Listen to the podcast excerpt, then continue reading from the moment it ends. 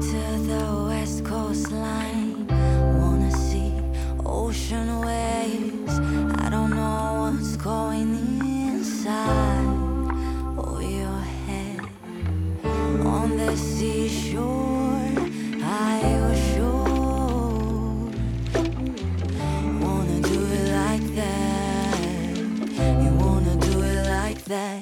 So let's die in the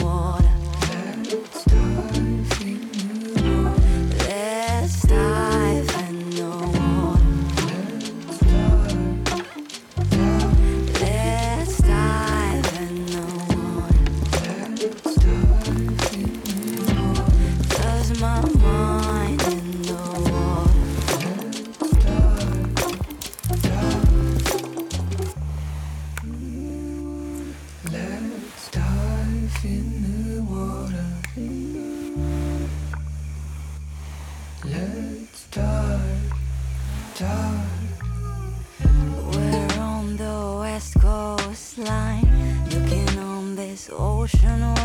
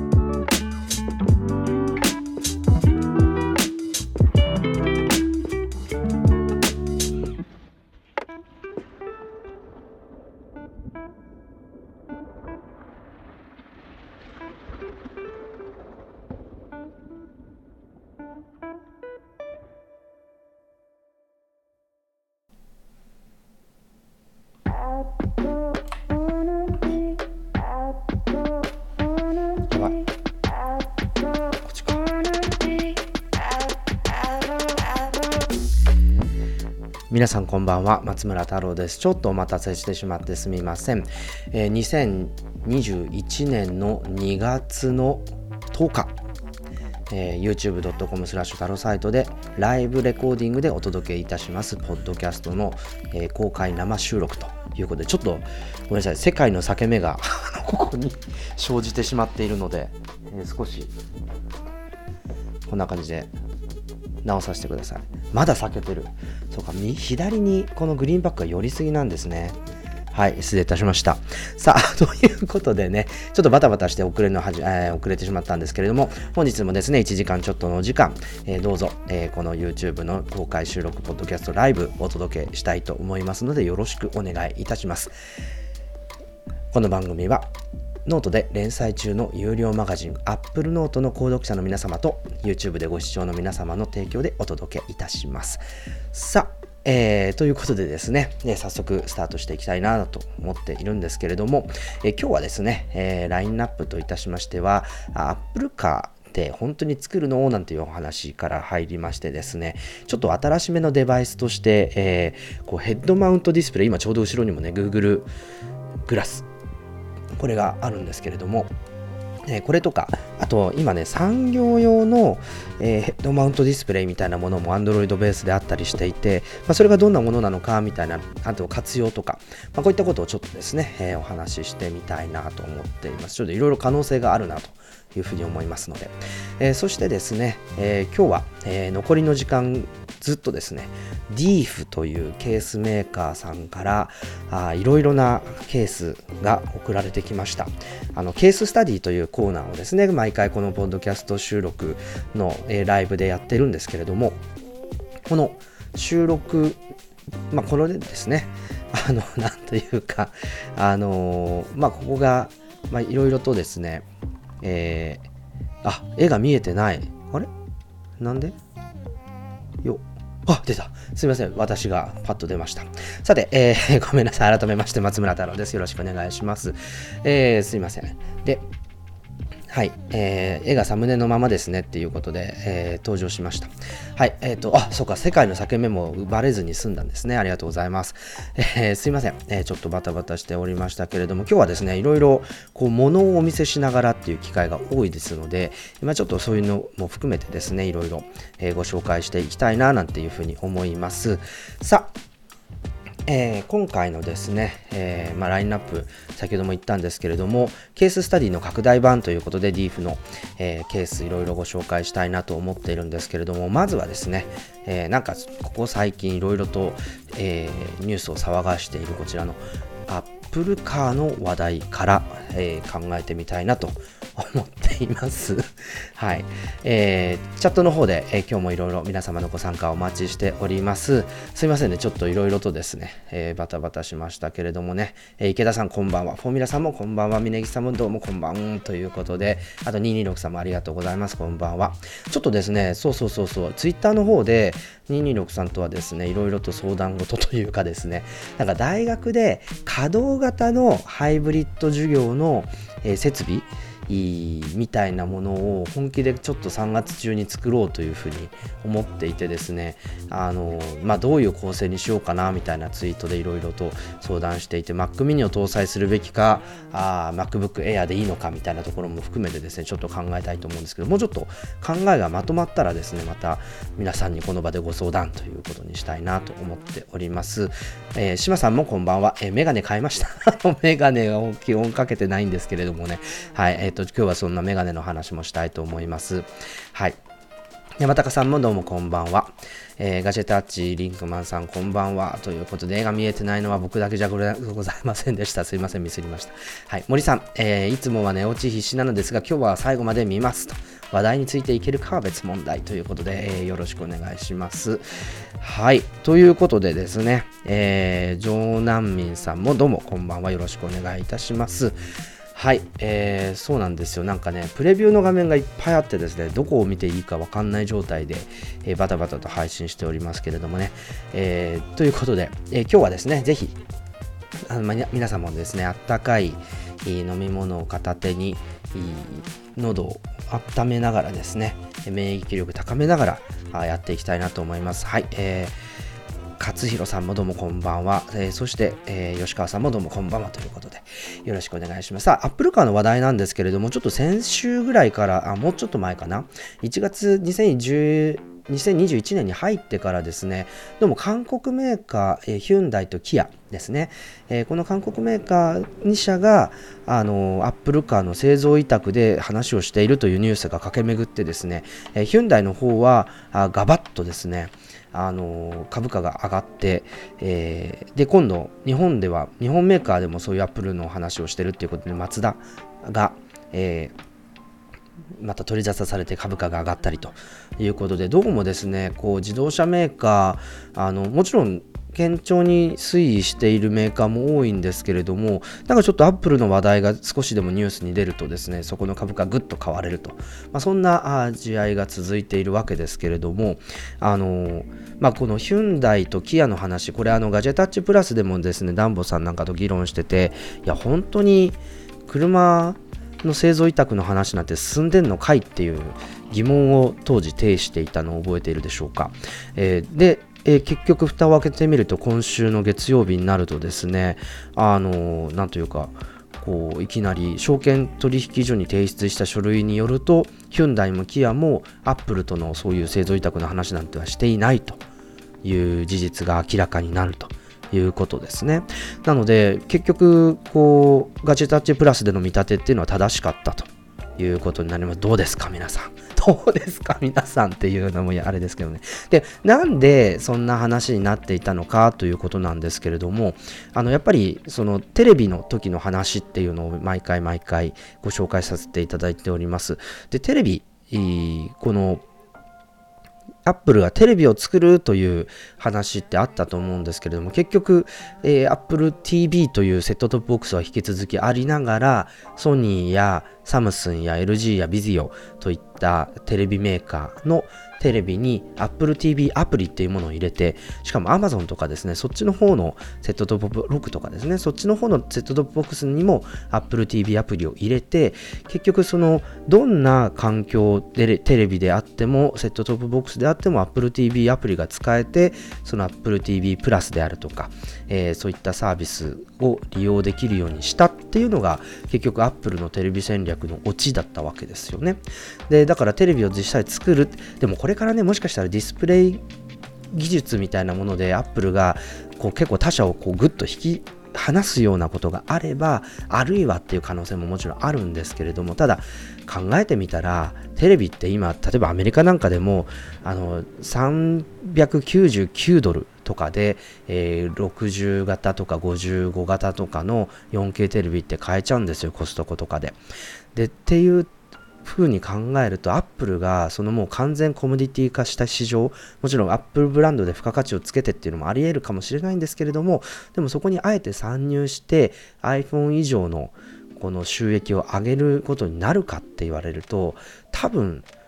ないと。てかむしろもう iPhone の方が最大の価格であだから平均価格で1000ドル近辺に張り付いてますからあのそういう意味ではこう iPhone の方がテレビより高いんですよね。ええ。この6.1インチの iPhone の方が55型の 4K テレビよりも高いと。いう状態が作り出されてどっちの方がその台数世界中に出せるか製造して輸送してっていう効率性があるかって言われるとやっぱりスマホの方が小さくてですねあの付加価値が高い製品ということになるのであえてそれを持ってるアップルがあのちょっと効率が低めのそのテレビに乗り出すのかっていうところが、えー一つこうテレビを作るっていうところに対する疑問だったと思うんですけど同じことがまあこうじゃあ車に当てはまるのかというところが一つポイントだと思うんですね。いやいやアップルはやっぱ車作るよっていうのもでも実は一理あるんですよ。だって車って大体まあ安くても200万とかあまあ高いところでいくと2000万とかブガッティとか言うと億単位になっちゃいますけどまあそれはちょっと言い過ぎとしてもまああの例えばメルセデスの C クラスって4500万ぐらい高いですよね。でも4500万の、えー、価格帯になってますし日本だって日本車だって例えばそうですねスバルの、えーレボーグとかってやっぱり250万とか300万ぐらいが売れ筋っていうふうに言われているとすると iPhone1 台まあせいぜい10万円だとすればやっぱり20倍30倍あるいは200倍っていう金額で1台あたりのこう売上高をこう立てることができるわけですよね。とすると今2億台一生懸命作って今の iPhone の売上高を立てているとすると例えば Apple カーもちょっとやや高付加価値ぐらいっていう位置づけです。いくと500万とか、まあ、そういう金額にするとするとですねするとするとですよ。こう今 iPhone10 万円まあ、もうちょっと低いけども例えば700ドルぐらいの、えー、7万8万円ぐらいの金額平均単価のものを2億台作って立ててる売上高って全然もっと少ないオーダーで実現できてしまいますよね。っていうところがアップルカーって本当にやっぱやるんじゃないのって思われるようなあのその1台あたりの単価が高いっていうところがポイントだと思うんですよ。いやいやでもちょっと待ってよと。でもそれをするとしても、例えば2億台の、まあ、じゃあ100歩譲って100分の1の台数で、えー、それが達成できるとすると、200万台ですよね、年間。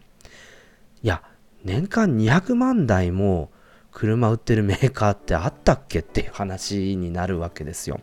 だから、やっぱり iPhone と同じような、こ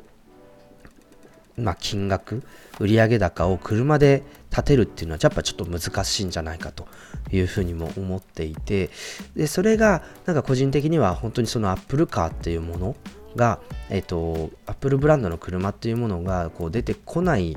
一つの理由なのかなっていうふうに思うんですよね。で、一方で、あのもうちょっとじゃあ違う見方をしてみると、このアップルカーって、じゃあ実際の車全てなのかそれとももうちょっと違うものなのかっていうところを少し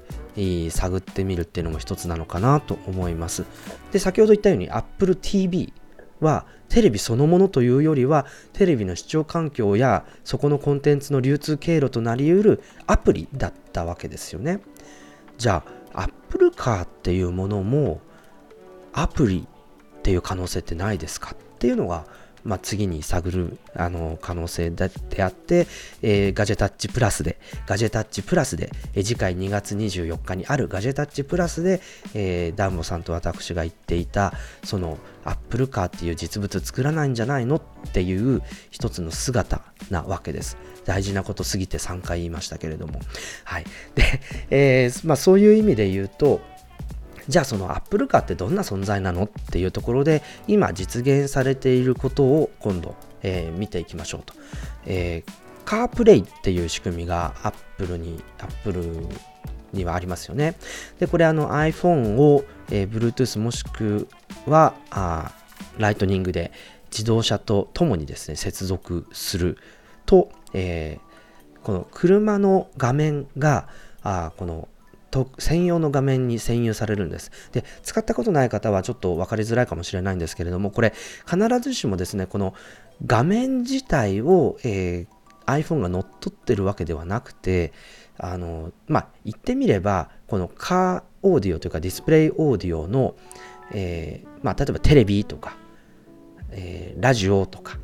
あナビとか、まあ、そういった、あのー、まあ、これ一つずつをこう機能というかアプリとするとするとそこに CarPlay もしくは Android Auto っていう機能がとかアプリが1個ついていてでそれをオンにするとつながったデバイスの、えー、画面出力が車用になされると、まあ、そんな仕組みなんですよ。ちょっとこれ古いバージョンの CarPlay なんですけれどもね。でで、えー基本的にはあのタッチパネルもしくはあ音声 Siri ですね。Siri の操作で、えーこう、え操作できると。で今どんどんアプリは増えていまして音系のアプリもどんどんここに追加されているし今流行りのクラブハウスなんかもですね使うことになるんです。あごめんなさい。ガジェタッチプラス2月27日でした。間違えました。すいません。カレンダーを見入れ間違ってました。2月27日のガジェタッチプラスですね。これちょっとこれはまた後ほどということなんですが、えーこのカープレイ音基本なるべく視覚を取らない。でナビなんかを表示するときもできるだけこうあの視覚を取らない。操作を、えーちょこちょこできないようにっていう形で安全にスマホの機能を車の中で使うっていう仕組みとしてこのカープレイというものが採用されています。で加えてカーキーっていうのが今度 iOS14 に出てきましたよね、えーこれ今は、えー NFC というテクノロジーで、えー車の鍵があ iPhone であるとか Apple Watch で実現できると、まあ、タッチすると鍵が開く、まあ、そういう仕組みですよね。で、えー、とそのパッドの上にですねこう置いて、えーこれを使おうとするとですねこうそれもきちんと鍵として機能すると。でしかもメッセージで認証された相手にその鍵を渡して、常時使えるバージョンにしあの形で認証を与えたり、あるいはあの一時的に使えるっていう形で、えー提供したりということもできるようになるという、ちょっと車の鍵っていうものを、えー iPhone と Apple Watch で賄おう。で今はブルー、えーごめんなさい、えー NFC ベースなんですけれども、これが今度 U1 テクノロジー。えーウルトラワイドバンドの U1 チップ搭載の Apple Watch と iPhone で、えー今度 U1 ベースのこうカーキーに拡張されようとしているということで車に関わっている部分っていうのは基本的にはこれぐらいかなというところですよね。でも最近やっぱり車にもですねこうワイヤレスチャージ1位のパッドがついていてスマホを置くだけで充電できるとかなんかそういう形であと USB-C の採用も増えてきましたよね。まあ、こんな形でこう現代のスマホに車の中にフィットさせる機能っていうものをこうどんどんどんどん増やしているっていう状況になっていくんですけれどもこれってやっぱりそのスマホ全員が持っていてそれで、えっと、そのスマホの中にいろんなコンテンツとかサービスとかが入っているので、えーそこにどうやって対応するかっていうことがこのカープレイあるいはカーキーに求められているわけですけれどもここからじゃあこの Apple Car というものはもっと進めようっていうところこのカープレイカーキーの仕組みっていうものをもう一歩統合的に進めた姿っていうのがなんかそのアプリサイドあの iPhone と連携させる形での Apple Car の姿なのかなというふうに思ってみるとなんかちょっと考えやすくなっていくんじゃないかなと思うんですけれどもどうでしょうか？ちょっとコメントの方、えー見ていきたいと思うんですけれどもね、えーそうですね、ジョーナンミンさん、ヒュンダイの株価が下がって三菱自動車が上がったのはアップルのせいですか？まあでもね、本当にアップルのニュースに結構自動車あ株は左右されている状況があるので、まあ、すごく、あの、気になりますよね。あの、ちょっと流されすぎなんじゃないかっていうことと、あの、まあ、で若干そのアップルニュースをうまく市場の株価を動かす、なんかこう、テコに使ってるような、まあ、そんな気もしてるんですけれども、はい。えー山高さん、ソニーのビジョン S とはコンセプト違うんでしょうか？で、これ、なんか多分ソニーのビジョン S もソニーが車を作るっていう風になんかちょっと間違って伝わってる可能性もあるんですけれどもこれもコンセプトカーっていう意味で作ったっていうことでソニーが自動車そのものに参入するというイメージではないと。思うんですよね。まず製造はそういった OEM で委託して、えー車を作っていく企業に任せているっていうことで、えーソニー自体がその製造の能力とかデザインの能力とか持つっていうことではちょっとないのかなと思うんですけどもでもソニーがそのエンターテインメントであるとかいろいろな技術っていうものを、え1台の車っていうパッケージで具現化するとこうなりますよっていうのがこのビジョン S で最近実際に走る走行映像なんかも公開されていますけれどもあのなので、まあ、こういう形でのアップルカーのあのイメージを見せるのかでもそうではなくてやっぱりそのカープレイカーキーこれらを統合したアップルカーあるいは それをサービス化した Apple Car Plus みたいなものが出てきた時にあのそれこそあのこの前のホームポッドミニの時にアウディの Q8 をデモカーとして使いましたけれども例えば BMW 最近関係が深い BMW とかあのそういったところがの自動車で、えー、そうあのデモをする。で、世界中の自動車メーカー、今ね、話が上がってるたびに株価が上がってるんですけれども、おそらく世界中の自動車メーカーを集めて、えー、そのカー、アップルカーに対応しますってことを来年なのか、あのやるんじゃないかと思うんですけれども、まあ、そういうか実写その他のメーカーの実写でアップルカーの仕組みが動いてるっていうところをデモしてくるんじゃないかなと思うわけですけれどもどうでしょうかね。はい。はい。えー、あとは吉川さん。携帯販売店が車売る時代にが来るかっていう話なんですけど。でもなんかね BMW の i3 なんかは Amazon で あの販売チャンネルにしたみたいな話も話題になってたりするのでなんかその自動車の販売チャンネルが変わるっていうのは、まあ、テスラがそういう意味ではねあのちょっとディスラプトしてる部分はあると思うんですけれどもね、はい、池田さん世界の車のボリュームゾーンは C セグメントかなっていうふうにあるんですけどこれどうなんでしょう？どうなんでしょうね？やっぱりあのパーソナルモビリティっていう意味ではもっとちっちゃいサイズになると思いますし本当はメルセデスとスウォッチがあのスマートで電気自動車ガンガンやるんじゃないかって言われてたんですけどそれもちょっとなんかいまいちあの尻すぼみになっちゃってるのでであとトヨタ。もう iQ っていうちっちゃい車がありますよね。あれなんかも電気自動車で地域のパーソナルモビリティとしてはすごい最適だなと思ってるんですけれどもね。どうでしょうかね。はい。えー、あとは峯岸さん車は買うんじゃなくてシェアリングする時代ですよと。月3000円のサブスクリプションとか。まあ、そうなってくると Apple Car Plus とかも面白いと思うんですけれどもね。はい。えー、ジョーナミンさん、ポルシェの車体技術者がアップルに入ったんでしたっけ？そうですね、えー、このニュースも先週流れていたと思うんですけれども、まあ、当然自分で車を作らないまでも自動車ってどういうものなんだろうとかその自動車にどこまで深く関与するのかっていうことで、えー、おそらくそういう技術世界必要だと思うのでこれはやっぱり必要なのかなっていう感じはしているんですけれどもね。はい。フォーミュラさん自動車は自動運転が進歩するほど個人所有しない方向に進みそうですけどね。うん、そうですよね。だから、あの、本当にこれから今、モビリティってスマートシティの話もそうですし、人の移動とか、ああるいは移動が必ず関わる人々の暮らしっていうものって多分この今のコロナ禍ですごく再編成されようとしていると思うんですよ。だからそこの調整みたいなところもおそらくアップルもこっちでかけてくると思うんですけれども。はい。で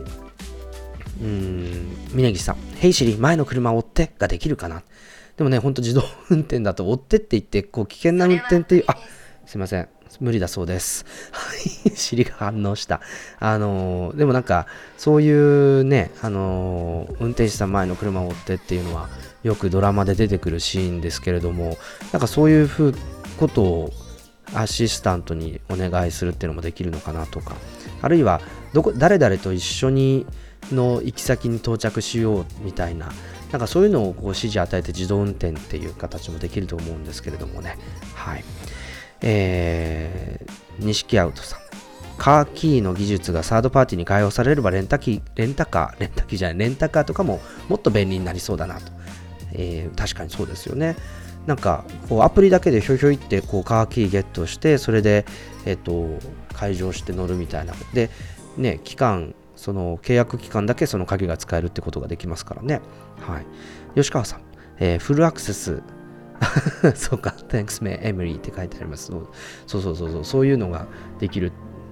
それはシリって呼ばないといけないかもしれないんですけど、あの、そうそうですね。ハリネズミさん、走行中はどこまで操作できるんでしょうか？これね、あの、例えばメッセージとかあのキーボードに関わる部分っていうのは基本的には出てこないので、えー、その読み上げを聞くとか、あの声で返すとかっていうことになると思うんですけれども一方でマップなんかはあの多分 iPhone をどっかに固定して、えーと、使うマップと同じような使い勝手になったりするし基本的にはこう視覚を奪われない形で、えー、いろんな操作をするっていう前提のモードに置き換わるっていうのが、えー、カープレイの現状ですね。はい池田さん。ナビの操作が Siri でできれば良いような悪いような、本当そうなんですけどね。で、あと最近も Siri も次のスケジュールみ、あのカレンダーから次のスケジュールを見つけて、で、行き先の候補ってこう、マップアプリを立ち上げたら出てきてくれるじゃないですか。だからそういうのを活用すると割とこう、まあ、なんていうか、こう、自分でチコチコ今までのナビみたいに行き先とか住所とか入れなくてもいいのかななんて思うんですけれどもね。フォーミュラさん。えー、アップルは自動車の個人所有ではなくサブスク化を狙っているのかなえー、どうでしょう。なんかその部分までビジネスを展開させるのかあくまでそれは自動車会社が考えることだから私はやらんっていう姿勢のままでいくのか。でもアップルカーが当然何らかの形でサブスクサービス化するとするとやっぱりその車の中での便利機能であるとかそういったものを車会社と一緒にあらかじめ車のソフトウェアとしては用意してで契約の状態に応じてアンロックするみたいな、まあ、テスラはすでにそういうことをやってると思うんですけれどもあのまあなんかそういうやり方で車がより売れやすくするようなあそういうビジネスモデルを一緒に作る可能性っていうのは十分あるなと。でもやっぱりシリコンバレーで車って作ってくれないんですか？アップルさんということで、これ2017年にですね、実はテスラの工場がシリコンバレーの対岸にあ、フリーモントという都市にあって、で、これちょっと見学してきたんですけど、まずフリーモントの場所を、えー、おさらいしておくとですね、えっ、ー、と、シリコンバレーがこっち側。この辺ですね、シリコンバレー。で、えっ、ー、と、クパティーノはちょっと僕邪魔だな。よいしょ。パティの、あ、ここマウンテンビューって、こっちか。この一番下にマウンテンビューってあるんですけど、えっ、と、これのもっとですね、えー、下、ここの星がついてるところがクパティーノですね。この、ま、今、地図の真ん中にある。で、ここがサンノゼっていう都市なんですけれども、えー、このサンノゼ、クパティーノサンノゼのラインから、えー、湾を挟んで反対側に上がっていくと、この辺りがフリーモントになります。はい。この、えっ、ー、と、こっちか？な。この、この辺りですね。これニューアーク。この辺りがフリーモントになりますね。で、ここにですね、テスラの工場があると。いうことで、それがこの、えー、テスラの工場なんですけれども、実はこの時中を見学することができまして、まあ、こんな感じでモデル S をガンガン作っていて、まだモデル3を製造する前の段階で、生産ラインの3分の1ぐらいまだ稼働していない領域があって、そこで、えー、モデル3をどんどん作るというふうに言っていました。で、えっと、このテスラのこの、えー、フリーモントのファシリティって実はもともとトヨタのファシリティだったんですね、工場だったんですよね。で、トヨタが貿易摩擦で、えーと、アメリカからこう非常に、あのー、けしからんというふうに言われていた時に、まあ、アメリカに投資をして、えー、工場を作ってそこであのアメリカの雇用に貢献するっていうことで手を打とうとしたわけですね。まあ、そこでこの GM、ジェネラルモータースですね、ここと組んで、このフリーモントのところに、えー、工場を一緒に持ったんですけど、今度 GM が調子悪くなっちゃって、ここトヨタの単独の持ち物になったんですね。で、トヨタはここじゃない場所で工場を、あの、もうも、あの、カムリとか作る生産拠点を持っていてでこの工場の処遇をどうしようかっていうことをですねあの考えていた時にちょうどですねテスラが自動車製造を始めるっていうことで一時期トヨタがテスラに出資をしたと思うんですけれどもでその後出資解消してると思うんですけどその時にこの工場の受け渡しみたいなことが起きたというふうにそんな取引が言われています。なので、トヨタが、あ例えばトヨタの持ち物としてこの工場が閉鎖されると、カリフォルニアからトヨタが去ったって言って、また不買運動が起きたり、そのカリフォルニアの雇用を、あの、失わせたみたいにしてですね、また非常に評判が悪くなるので、できればそういうことを避けたい。っていうところで、こうテスラと組んでこの工場を一緒にしばらく持ち合う形にしてそれをでテスラに受け渡すと。いうことをやったということですね。はい。それがフリーモントの工場なんですけど、だからシリコンバレーでテスラの車って実はどんどん作られてる状況なんですよ。で、なので、それを考えると、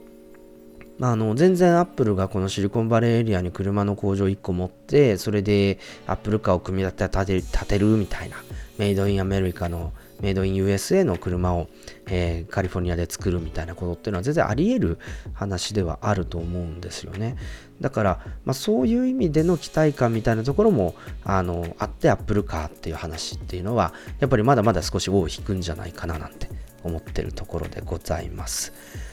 ちょっとここで、えー、1曲ブレイク挟みましょう。At the Laboratory という楽曲です。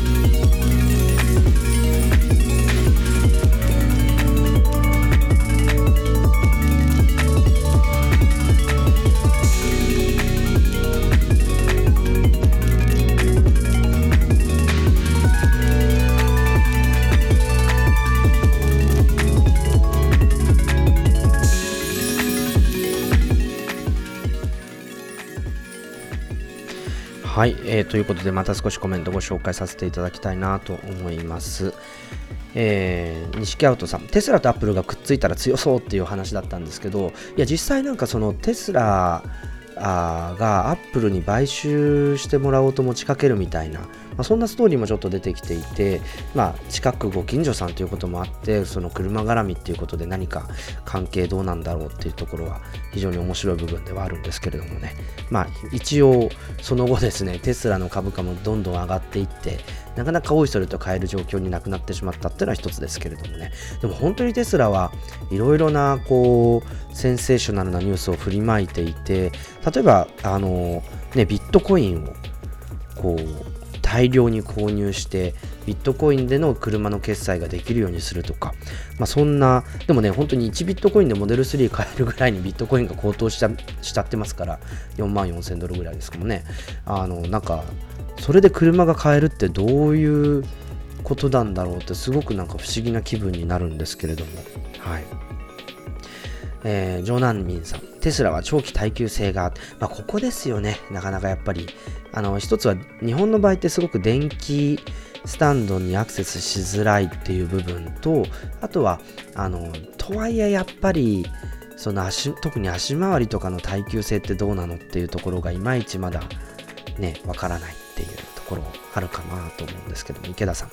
ベイエリアもテスラがわんさかいますしね。そう、テスラだけじゃなくて、あの、フィアットのチンクチェントの E っていう電気自動車だったり、まあ、今度ミニ E っていうミニの、ミニクーパーの電気自動車が出てきたり、あと GM のボルトとか、あの、あ、シボレか、シボレーボルトとかですね、あの、もちろん日産リーフも走ってますし、結構電気自動車のバリエーションとしては多いな。ゴルフの e ゴルフなんかも走ってますしね。だから本当に日本以上にですね、いろんなバリエーションで、いろんなメーカーの電気自動車がもうすでに走ってるっていう状態で、で、自治体なんかも積極的にその電気スタンドを、あの、道に立てる補助をしたりとかですね、まあその充電環境みたいなものも、こう割と、えー、投資をしているし、その電気自動車によるですね、こう、税金の還付みたいなものとかもですね、どんどん行われているので、本当にカリフォルニアは電気自動車乗りやすいっていう部分はあると思うんですけれどもね。はい。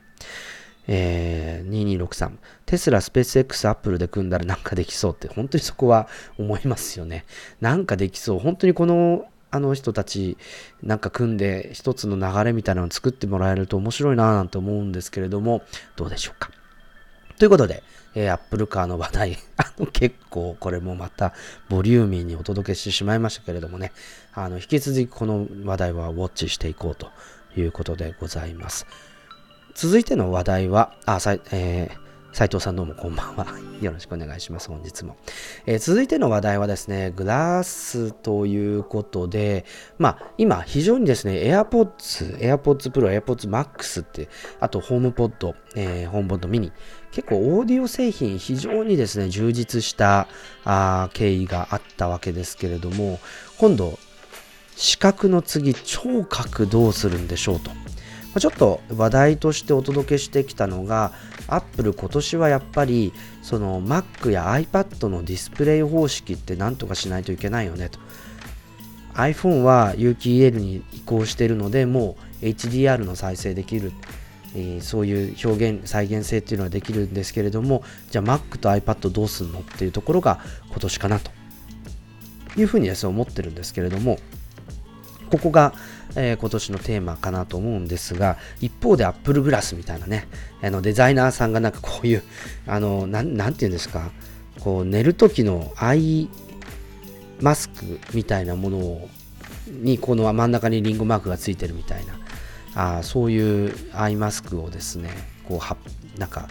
デザインのスタディとして出していたり。いやだから最近あリンゴマーク表に出ないようにしてるんだっていうのにですねなんかここにリンゴマークついちゃっててですねなんか微妙なあのデザインだったんですけれども。でもそのグラスに関してはちょうどですね今日かなあの日経新聞が報じていたのはあの TSMC あのアップルシリコン一手に作っている TSMC と次世代有機 EL で連携というニュースが出てきておりました。えっ、ー、と、せっかくなんでこの記事ちょっとシェアさせていただきたい。あ、シェアさせていただきたいってすげえ久しぶりに使っちゃいましたけれどもね。はい、この記事ですね。えっ、ー、と、TSMC が、えー、次世代の有機 EL 技術で共同開発していることが分かりましたというのが、えー、台北発の日経新聞のニュースです。で、えー、新技術っていうのはマイクロ有機 EL と呼ばれる技術だそうです。ん？マイクロ LED とかミニ LED とか聞いたことあるんですけどマイクロ有機 EL って何だっけということで、えー、半導体と同じウェハー基板上に画像を表示するための素材を作り込むっていう特徴があるということですね。なので、ま、スマートフォンやテレビで使う従来型のこうディスプレイっていうのはガラス基板を使うんだけれども、えー、マイクロ有機 EL はウェハー基板を使うことで薄型加工型化省電力化につなげると。つまりガラスじゃなくてウェハーにディスプレイを載せるということですね。で開発中のディスプレイは1インチ以下のサイズで、えー、試作段階なので量産化には数年かかるでしょうということですね。当然 TSM TSMC も Apple も回答あのコメントなしということです。で、あのー、まあ、このプロジェクト自体はですね、台湾北部で、えー、の Apple の研究拠点で進んでいて、まあ、同拠点では微細な発光ダイオード LED を敷き詰めて作るマイクロ LED ですね。先ほど指摘したマイクロ LED ディスプレイの、えー、技術の開発も進めているということで、まあ、有機 EL リーダー企業である韓国のサムスンへの依存度を下げる狙いがあるというふうに日経は書いています。まあ、この有機 EL 自体はですね、この Apple、Apple も iPhone 12の方では LG の有機 EL を採用するっていう形で、まあ、ちょっとですね、バリ、あの、えー、サムスンだけの供給からはだんだん外れつつあるということなんですけれども、あの、ただ、このマイクロ有機 EL っていうですね、技術っていうのは、まあ、次世代の AR ディスプレイに最も理想的な技術になるということで、まあ、本当に1、2年後に製品投入可能、あの、製品投入の可能性っていうのはまだ低いんじゃないかということでした。はい。ということで、えー、なんかディスプレイ技術っていうのは、まあ、ディスプレイって今まではこうバックライト光らせてそのカラーフィルターで画像を表示してっていう方式からこのミリ LED マイクロ LED はそのドット自体を色で光らせて、えー、まあその高コントラストと、えー高精細あと色の発色、まあ、こういったものを、えー、非常にですね、えー、低い消費電力で実現しようとしかしお高いというのが現状なのでこれをどうやって安くし、えー、量産化していくかっていうのは今マイクロ LED, LED のチャレンジということになってるんですけれども、まあ、これとはまた別のマイクロ有機 EL という技術を登場させて、えー、このグラスに採用するんじゃないかと。でもガラスにしこうディスプレイを置かないっていうことは透過しないんですかね向こう側は。だからどっちかというと MR というよりはでも1インチってちっちゃいしなと。なんかちょっといろいろとこう点点はいっぱいばらまかれてるんですけどいまいち線につながっていかない、まあ、そんなニュースだなと思ってるんですけれども。あの自分個人的にこうヘッドマウントディスプレイとして、えっと、初めて使ったのがですねこちらの Google グラスということになります。ちょっとせっかくなんで画像をこう大きくして。はいこちらですね。Google グラスですね。これはあのサンフランシスコのあ今チンってつきましてえっ、ー、とここに時計が表示される。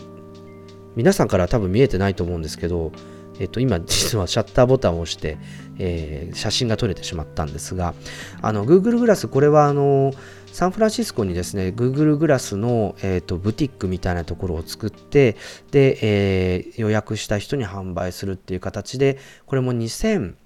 年かな？ごめんなさい2010いや2017年頃だったと思うんですけどもに、えーと、手に入れあごめんなさい2017じゃない。全然もっと前ですね。2016? そうだこの画像のタイムスタンプを見て正確に調べた方がいいですね。よどうでしょうか。でもあのそれをこうあ2014ですね。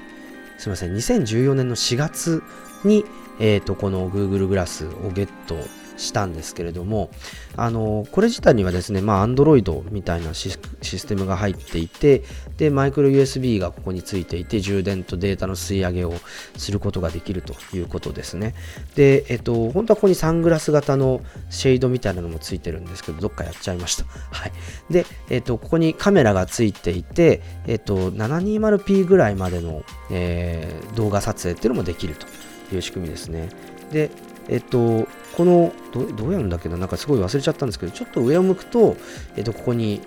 えー、画面表示が入って、えー、時計とか、あるいは、なんかいろんなカードで、えー、カード型のいろんなあの情報を見ることができるという仕組みですね。はい。これは白なんですけど、いろんな色があります。で、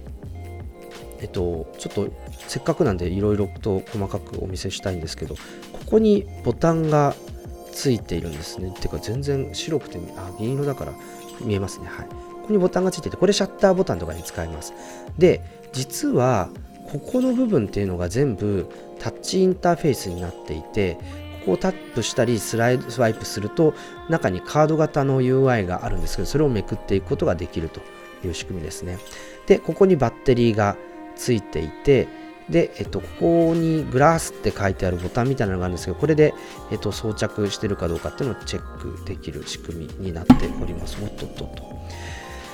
はい。という感じで、で、ディスプレイサイズ自体はそんなに大きくない、あ、今実はビデオを撮っちゃってるんですけれどもね。よいしょ。はい。まあ、こういう形で、えっと、こうスワイプでアプリを切り替えていったり、あと、OK、Go、Go、OK、グラスだ。プレイビデオみたいな形で、えっ、と、声でオペレートするっていうスタイルの、えー、製品になっています。はい。で、えっ、と、まあちょっとこれ自体が、あの、もちろん Android とか iPhone とかと連携して、えー、まあその、メッセージがついたらここに表示させるとかそういうこともできるんですけれども、あの、これ、街中で、運転中をもってのほかですね、えー、運転中をもってのほかだったんですけれども、街中でこれを使っても、やっぱりちょっとで、ちょっとでもですね、この、ここにディスプレイ、斜めにカットしてあるガラスに画面表示が映るんですけど、やっぱり明るいところ、屋外だと結構見るの厳しいのと、あとは、あの、割と、あの、なんて言うんでしょうね。こっちの今、where here って、あ、weather here って書いてあるんですけど、あの、ここのお天気ですね。お天気は、みたいにして、あの書いてあるんですけど、ここを見てると、あのなんだろう、目の前に歩いていて電柱があったりしてもぶつかるんですよ。これ慣れの問題かもしれないんですけど、歩きスマホとほぼ同じですね。視覚の取られ方としては。やっぱりこういう角度でやるので、ちょっと上向きに目を、あの見ないといけないので、えっと、やっぱりちょっとどうしてもですね、正面にあるものっていうのは、あの、かなり手薄になってしまうというのがこの、え、Google がでもこれは透過してるのでこうやって手かざすとちゃんとこの手も見えるんですよねだからぶつからないかなと思いきや全然ダメなんですよね。これがまた。いや本当にこう慣れの問題だとは思うんですけれどもね。はいこれが、えーと、Google グラスっていう製品ででも未だにですねやっぱりあのここにいろんなものを表示させるっていうのはありだなと思うのはとにかく軽いんですよ。あのまあ、本当にこのメガネみたいなこの部分があって鼻掛けがあってでこう右側側に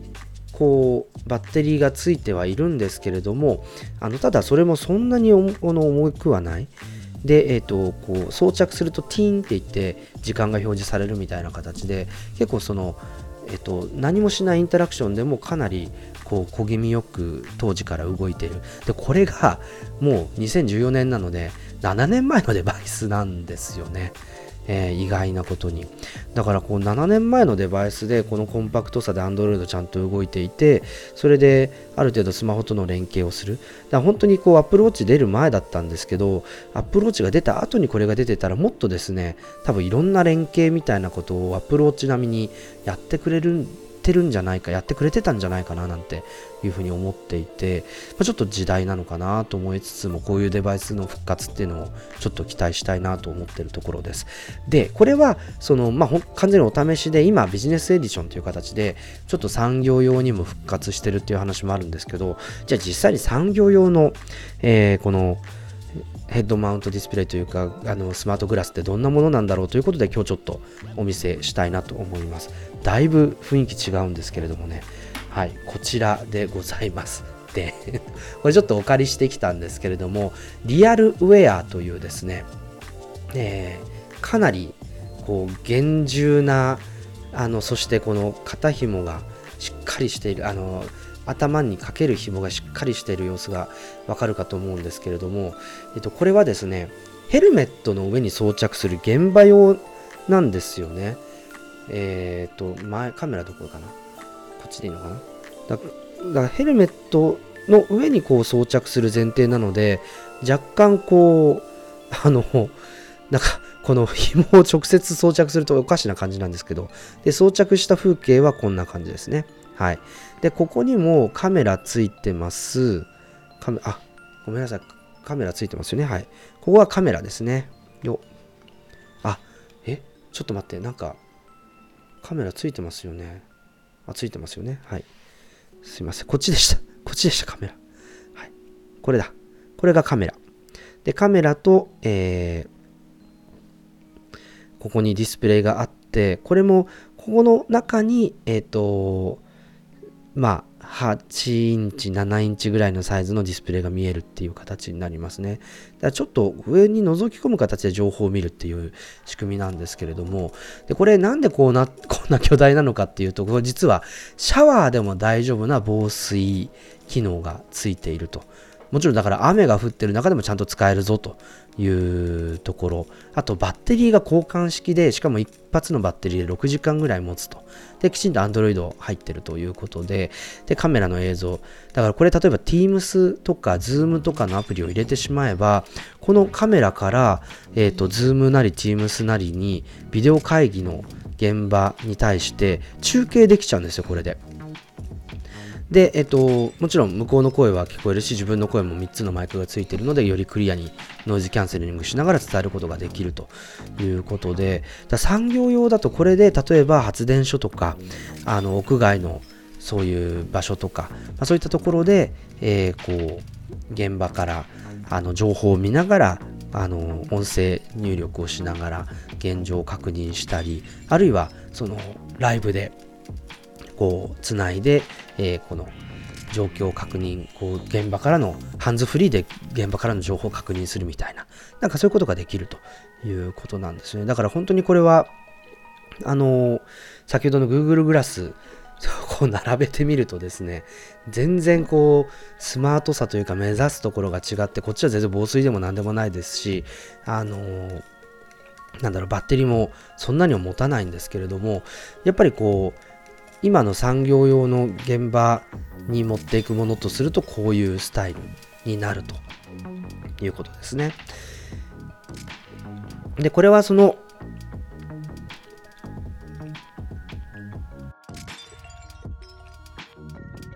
これはあのリアルウェアごめんなさいリアルウェアっていうメーカーでえー、まあ、スタートアップではあるんですけれども、結構その定評がある製品ということになりますが、まあ、でもね、これ、まずお値段ですよ。こっち、ご存知の通り1500ドル。で、こっち3000ドルぐらいということなので、やっぱり、まあ、数が出ないということもあるんですけど、やっぱり作るのが大変で、えー、なかなか価格が安くなっていかないというところですね。で、あのそういう意味では、この2014年のあの Google グラスの1年後に登場した Apple Watch、これが399とかそういう値段だったんですよね。なので、やっぱりこの1500ドルのグラスはダメだったけど、この399の時計っていうのは大丈夫だったっていうのは、一つ、こう、歴史として、あの、価格感というか歴史として、一つポイントとして押さえておくべきなのかなと思ったりしてます。なので、まあ、アップルがこういうグラスを出してくるとしても、あの、やっぱり300ドル、400ドル近辺っていう価格が、まあ、狙いどころなのかなと思いきやですね、airpodsmax え61800円の税だったので、まあ、そういう価格感の製品がどういう反応を受けるのかっていうのも、なんか Apple に試されてる気がするなぁなんて思ってます。やっぱりこういう分野の、え、グラス、非常にこういいなと思っているので、えー、ぜひですね、引き続きこういうデバイスどんどん試していきたいななんて思っている次第です。どうでしょうかね。ちょっと皆さんのまたコメントを伺っていきたいななんて思うんですけども、えー、そうですね、池田さん、えー、グラス気になってるっていうふうにおっしゃってますね。斉藤さん、アップグアップルグラスが来るかもと言われていますけれどもっていう、そうなんですよね。だから、アップルがじゃあグラス作るときにどうい、ど、まあ、スタイルとして近いのはこっちなのかな。この Google グラスっぽいのかな。でもこれだと、あの、ちょっと AR するには弱いけど、今の技術でセンサーいろいろ入れていくと、もしかしたらその、あの、ピープルやオブジェクトのオクルージョン、その、回り込みとか前後の関係をどう配慮するかみたいなところまでやってくれるので AR キット側でなのでそういう意味では、ま、非常にこう可能性として透過ディスプレイで、えー、オブジェクトを映すっていうことはあり得るのかなそういえばちなみに今 あの全然使ってないですけどオキュラスのあのヘッド、えー、VR ヘッドセットもあるんですけれども、まあ、これが先に出るんじゃないかみたいな話もですね言われていてうん、どうなんでしょうね。Apple の VR ソリューションって今のところないんですけど、例えば Apple TV プラスが VR で何かっていう話とか、なんかやっぱりサービスと込みで、えー、VR についても提案してくるんだろうななんて思ってるんですけれどもね。はい。えー、あとは、えー、斉藤さん、iPhone に画面内指紋、画面内指紋にできない一つの理由は、サムスンだけがあディスプレイがあサムスンだけではディスプレイが提供できない点になっていると思うので、複数メーカーに頼むのは必然ですね。そうですね。Apple の、えー、ディスプレイ供給の話ということですけれどもね。はい。えー、そして、えー、2263。透過しなくてもカメラで合成すればいいだけ。まあそうなんですよね。だから、そこは、あの LiDAR なり、そういったセンサー技術と先ほど言ったような ARKit の、えー、オブジェクトの認識と回り込みみたいなことができるとすると、まあ、別に合成したものを見せちゃった方がいいんじゃないかっていう、まあ、そんなアイディアもありますよね。えー、フォーミュラさん、有機 EL は焼き付きが相変わらず改善してない気もするので、マイクロ LED の方に期待してますということですね。いやだから Mac ってメニューバーあるじゃないですか。だからなかなか有機 EL にしづらいですよね。どうなんだろう。はい、斉藤さん、Google グラス初めて見ました。あ今更ですよね。あの、まあ、なかなかもうちょっとももうちょっとご利用ししてもいいのになーなんてのもちょっと若干思ってたんですけどもね。はい。森さん、スカウター、そうですね、スカウターっぽいけど、スカウターの方がやっぱりスマートでかっこいいですよね。え、えー、峯岸さんも実物初めて見たって、あ、じゃあちょっと出しといてよかったですね、これ。もうちょっとかけとこうかな。ティーンって言うんですよね、これね。はい。えー、ハリネズミさん、視線を遠くにしてもディスプレイの文字は見える感じですか？そうですね。いや、見えてるんですけど、あの、例えば今、ディスプレイってこの辺なんですよ。画面。で、えー、画面の文字自体、映像自体は、大体そうですね、この辺りに見えてるので、結構このぐらいの差があるんですよ。だから、なんか見えてるなっていうのは、今ここにちょっと光ってますよね。なんか見えてるなっていうのは気づくんですけど、そっちをやっぱり意識してみないと、ピントが、目のピントが合わないので、えー、映ってるなっていうのはわかるけど、あの、何が映ってるのかわかんない。時計の文字すら若干見えないっていう感じがあーうーん、ダメですね。はい。あの、やっぱり見えないですね。はい。えー、ハリネズミさん、慣れないと目が寄っちゃいそうですね。いや、ほんとそうなんですよ。だから、こいつどこ見てんだろうっていうのが、割と Google グラスを使った時によく言われる反応でした。池田さん、カメラ複数つけてハンドトラッキングしてくれれば JM ごっこできますよね。えー、本当そうですよね。えー、ワッチさん、うちの Google、OK Google 反応します。あ、すいません。言っちゃいますとね。そうですよね、放送は。森さん、バイク用のナビでシールドに投影するやつがあるらしいんですけど、そんな風には使えないですかね。だ今言ったように、あの、やっぱり結構、一番こうピントが合う限界の手元と、あの、まあ、感覚としてはこの辺なんですけど、それと奥の背景ってこれだけこう焦点距離に差があるんですよ。だいたい距離にしてこれぐらい差があるので、やっぱこっち見てると、こっちがおろそかになるし、こっちにピントが合ってると、こっちの文字は何か映ってるのはわかるけれども、え、ー、と、何映ってるかわかんないみたいな。なんかそういう状態になってしまうので、やっぱりこう、どうしてもこう視覚としては、あの、なんて言うんでしょうね。だいたい50センチとか60センチぐらいのこうピントの差焦点距離の差があるっていうことで若干両立は難しいかな。だからやっぱりあの最近ねあの車のフロントガラスであるとか今おっしゃったようにバイクのシールドに投影するタイプっていうのはまだあのなんだろう両立視野の両立ができるんじゃないかななんて思ってやっぱ近すぎるんでしょうね、えー、これはそういうところがあるのかなと思います。はい。えー、あの、あともう一つこちらのリアルウェアの方はなんか軍で採用されてそうなやつとか、確かにアメリカの警察とかもこういうデバイスで、あのー、まとまった動きをするとか、中継をしたりとか、なんかそういうのはありますよね。リンクマン、メタルギアソリッド的なって書いてありますけれどもね。あと、フォーミュラさんもこう、アパッチの夜間飛行用のデバイスみたいとか、あの、やっぱりこうちょっと軍っぽいミリタリーグッズっぽいんですかね。やっぱりこういうのを見るとね。えーえー、フォーミュラさん、 Oculus Quest は透過できないけどカメラがたくさんあるから外は見えますよね。やっぱりそっちなんですかね。だからそのウェハーに有機 EL を入れるってことは多分視覚としてはこういう片目隠す状態になってるんですよ。で常にそのカメラあとかディスプレイの映像のみを見ることになるのでカメラがついててそこと合成してくれればまああの見えやすいよねっていうことでそっちを狙うのかなその有機マイクロ有機 EL っていう技術に関してはね。はい、ありがとうございました。ということで、えーとまあ、あの結構ですね、こうデバイスいろいろ試しながら、まあ、なんかこのいろんな可能性みたいなものをですね、えー、探っていきたいなというふうに思いますので、えー、ちょっと引き続きこれもですね、あの、やっていきたいなと思いますけれどもね。はい。でも本当にこういうデバイスね、今どんどんコメントもいただいてますけども、2263、あの、タクトレンズ型デバイス、確かにそういうアイデアもありますよね。あとは西木アウトさん、技術が進めばカンニング対策大変そう。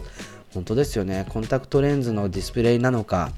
あの、なんだろう、こう、本物の視力矯正のコンタクトレンズなのか分かんないっていうのもあると思うので、まあ、だからそういうカンニングができないテストをすべきですけどね。そもそもの話としてはね。はい。島さん。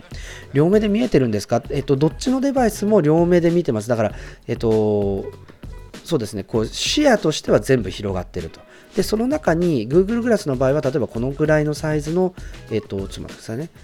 こそうだね。このぐらいのサイズのディスプレイがこの辺りに浮いててでこっちに視線を取られると背景がピントが合わなくてわけわかんないと。でこれリアルウェアの方はここの、えー、このちょびっと出てるここの中にディスプレイをがあって7インチぐらいのサイズになるんですけどこれが覗き込む形で、えーと、映像を見る情報を見るっていう形になってますね。はい。なので、えーと、いずれもそんなにでかいディスプレイがガーンとこうでかいディスプレイがこう目の前に広がるってわけではなくて、えー、もうちょっとこうこじんまりとしたディスプレイが、えー、とこの辺に浮くっていうようなそんなイメージですけれどもねこれはでもなかなか慣れが必要なので、えー、もし可能あの可能であればこういうツール体験してみて難しさみたいなものを、ね、体験してみるといいんじゃないかなと思いましたはいということで先ほどですね2月11日になりましたけれどもね建国記念日になりますかね。はいえっ、ー、と2021年も残りあと88.8%となりましたけれどもね、えー、この88%でまあどうなっていくのかっていうのは少しですね、しみじみと考えるチャンスなのかな、ゾロ目ですしね。はい、ということで、えー、ここで、えー、また一曲、えー、ブレイクを入れさせていただきたいな、なんて思いますけれども、引き続き、え、コメントの方で、えー、ご参加いただければ幸いでございます。レディオトラサイトの公開収録ライブお届けしております。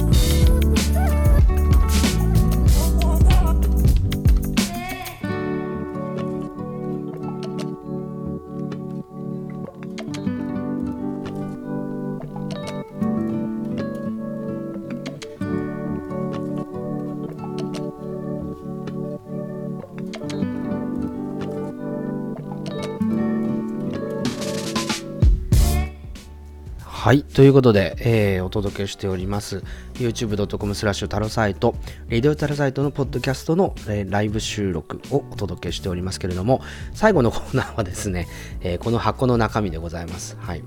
えー、ちょうど一昨日ぐらいにこの箱が届きまして、えー、大阪ですね、大阪のリーフさんから、えー、届いたわけですけれどもね、ななんかですね、あのケーススタディっていう、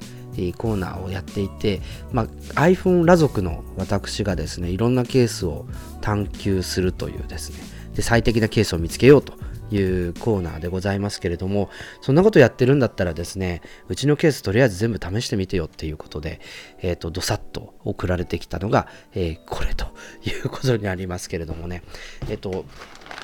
なんかでもケースってもっと小さいはずですよね。だからなんかこんなにでかい箱である必要ってあるんだっけ？みたいな。なんかそういう謎の謎もあるんですけどちょっと箱を開けてみるとですねなるほどこれが箱を大きくしていた理由かっていうのが一つあります。でちょっと先にそれから出したいんですけれども。よまずはこちらですね。じゃん。はい。デューロ。デューロといえばこの、え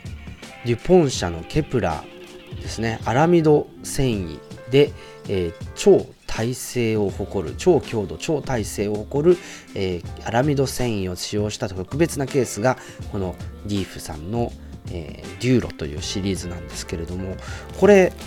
でかくね？でかいですよね。これなんスペシャルエディションって書いてあるんですけれどもなんとこれ iPad Pro の12.9インチ用のデューロ。そんなのあるんですね。びっくりしました えっと、えー、ちょっと開けたい、開けたいと思いますけれども、よはい。ちょっとガサガサうるさい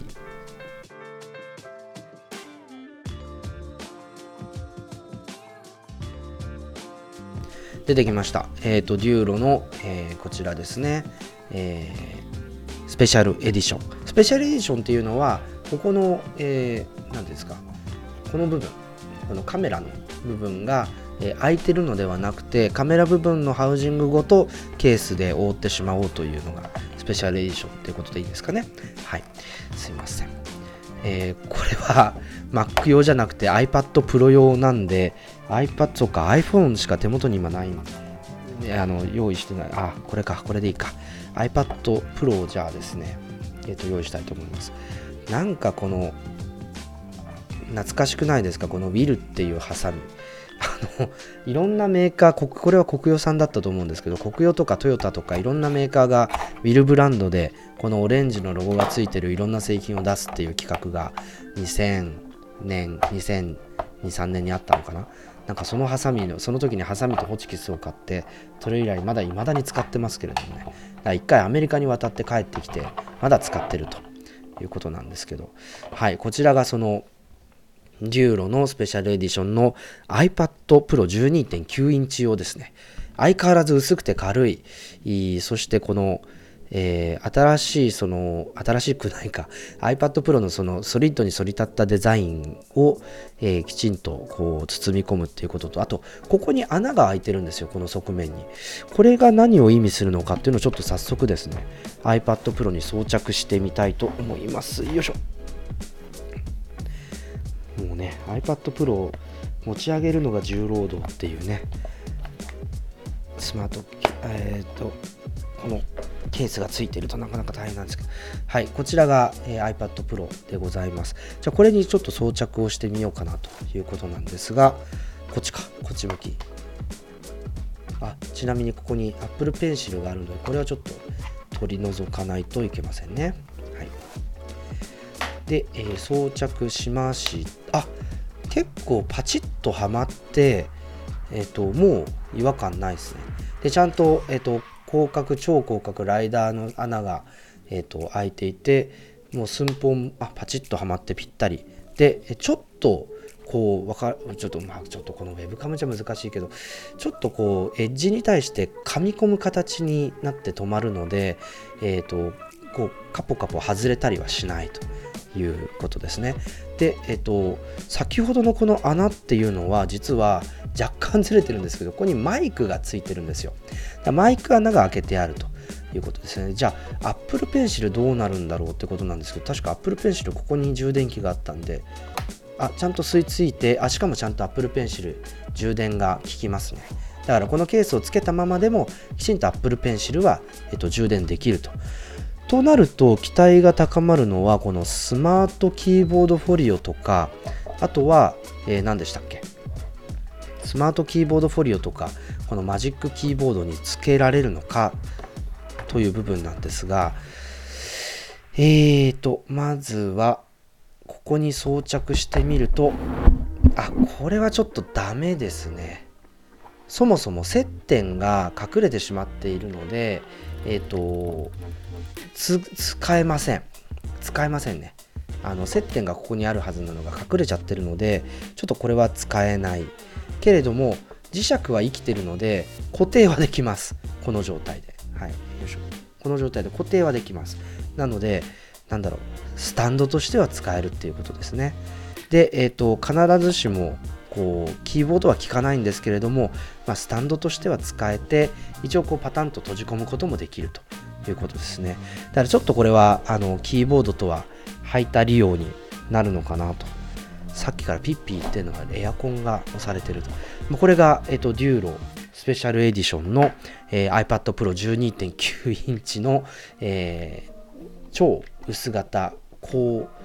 耐久性のケースということになりますけれどもね。でもなんかどうでしょうかね。結構その触り心地もしっとりするし傷つく心配もなくなるしちゃんと Apple Pencil も充電できるのでなんかこれはこれですごくあのありですね。で特に最近その授業なんかではキーボードというよりは Apple Pencil を使ってこの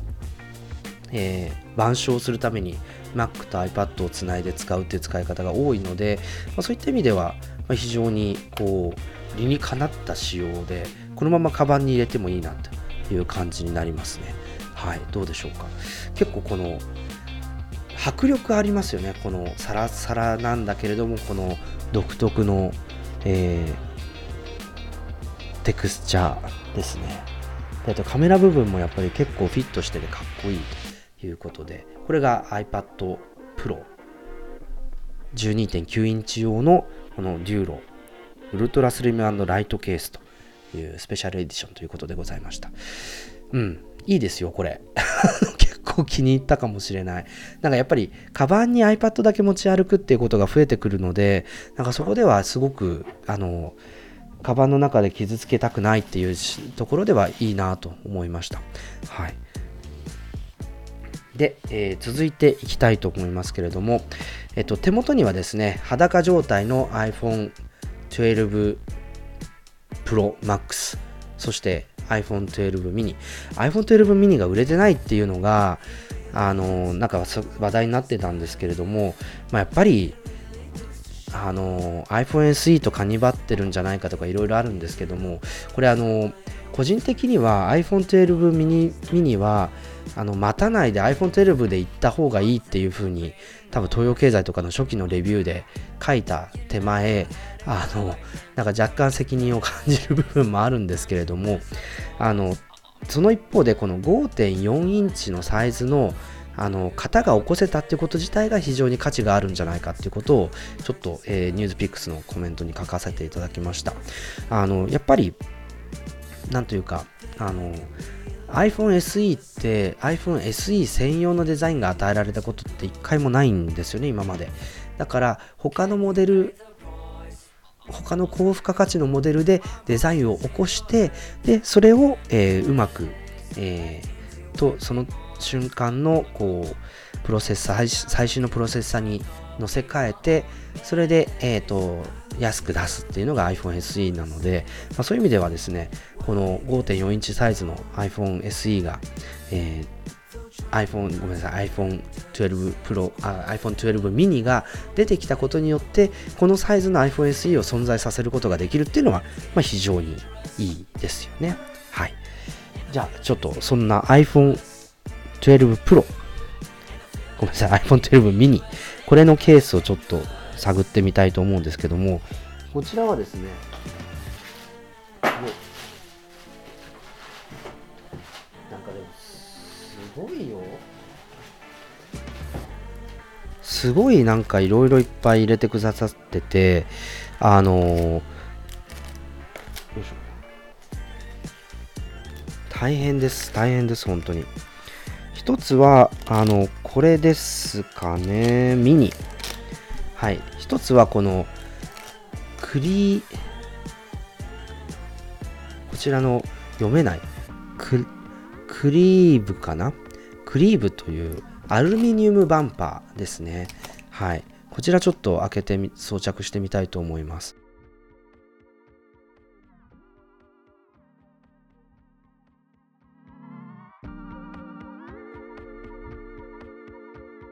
はい、出てきましたけれどもね、えー、アルミニウムバンパー、iPhone 12 mini のアルミニウムバンパー。やっぱりミニって小ささがポイントなので、あの、できるだけ小さく持ちたいけれども、なんか持ちやすさとか、あの、保護性とかってどうやって確保しようって、やっぱり結構悩みますよね。だから裸族でいいっていう話にもあるかもしれないんですけれども、よいしょ。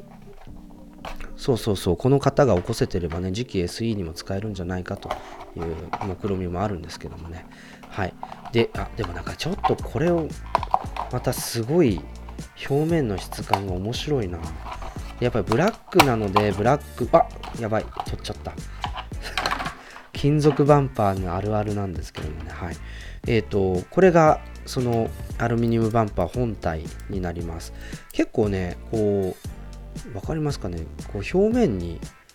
結構ザラザラの質感がついていてこの本体自体はさらっとした艶消しのさらっとした質感なんですけどこれは少しテカリがありつつもこの表面ザラザラっていう形で、えー、エッジを守るというスタイルですね。でえっ、ー、とまあこれアルミフレームなんですけど非常に簡単に装着できそうです。こうやってペロッと外してで、えっと、ここにテープがついてるんですけど、このボタンを内側に置送りながら、えー、上から差し込むと。こうですね。はい。差し込みました。で、えー、と先ほどのこのフレームをもう一回上からはめ込むだけでこれ向き合ってるかどうか心配ですけどカチャッと。はい。これで完成ですね。はい。どうでしょうか。えー、なんか持った感じ確かにこのエッジができたので、えっ、と小ささはそんなに大きく変わらないんですけどあんまりこう違和感なく持ててますね。なるほど。そういうことかっていう感じがするんですけれども。